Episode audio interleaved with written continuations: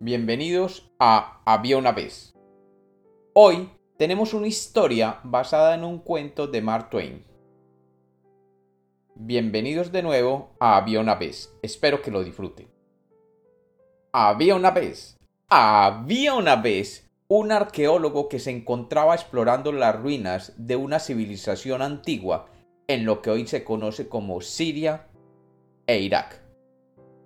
El arqueólogo se había alejado del sitio de exploración y debido al calor reinante aquel día decidió refugiarse en una cueva que había cerca.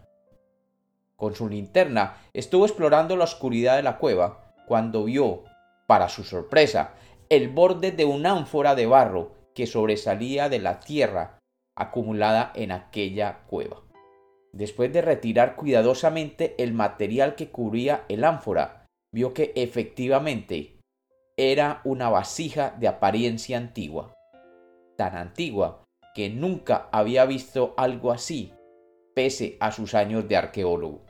Su corazón latía con fuerza, y la luz de su linterna se dirigió al interior del ánfora y para mayor sorpresa vio lo que podría ser dos pequeños pedazos de piel. Con mucho cuidado y usando todas las habilidades que su entrenamiento de arqueólogo le había enseñado, retiró los dos pedazos de piel y encontró que en cada uno de ellos había una serie de escritos en un lenguaje que inicialmente no reconoció, pero que lucía más antiguo que cualquier otro lenguaje que hubiera visto anteriormente como arqueólogo. Aquel arqueólogo no podía creer en sus ojos, y sabiendo la magnitud de su descubrimiento, regresó a su campamento y se dedicó durante años a descifrar aquellos textos.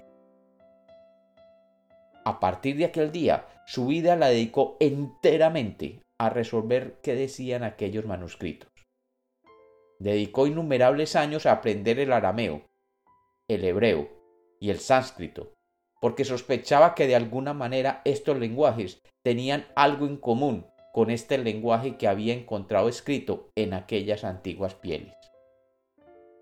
Después de 30 años dedicado al aprendizaje perfecto de estos lenguajes, comenzó a descifrar aquellos textos.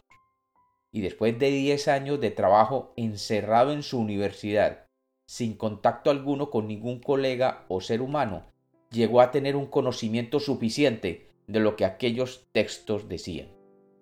El primero de ellos decía, Esta nueva criatura de pelo largo se entromete bastante. Siempre está merodeando y me sigue a todas partes. Eso no me gusta. No estoy habituado a la compañía. Preferiría que se quedara con los otros animales. Mm, hoy está nublado hay viento del este. Creo que tendremos lluvia. ¿Tendremos? ¿Nosotros? ¿De dónde saqué esa palabra? Ja, ahora lo recuerdo. La usa esa nueva criatura. El otro texto decía, Toda la semana lo seguí y traté de entablar relaciones con él. Yo soy la que tuvo que hablar, porque él es muy tímido pero eso no importa. Parecía complacido de tenerme alrededor con él.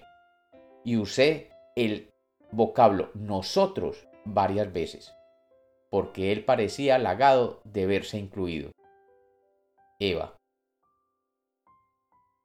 Y como los cuentos nacieron para ser contados, este es otro cuento de Había una vez.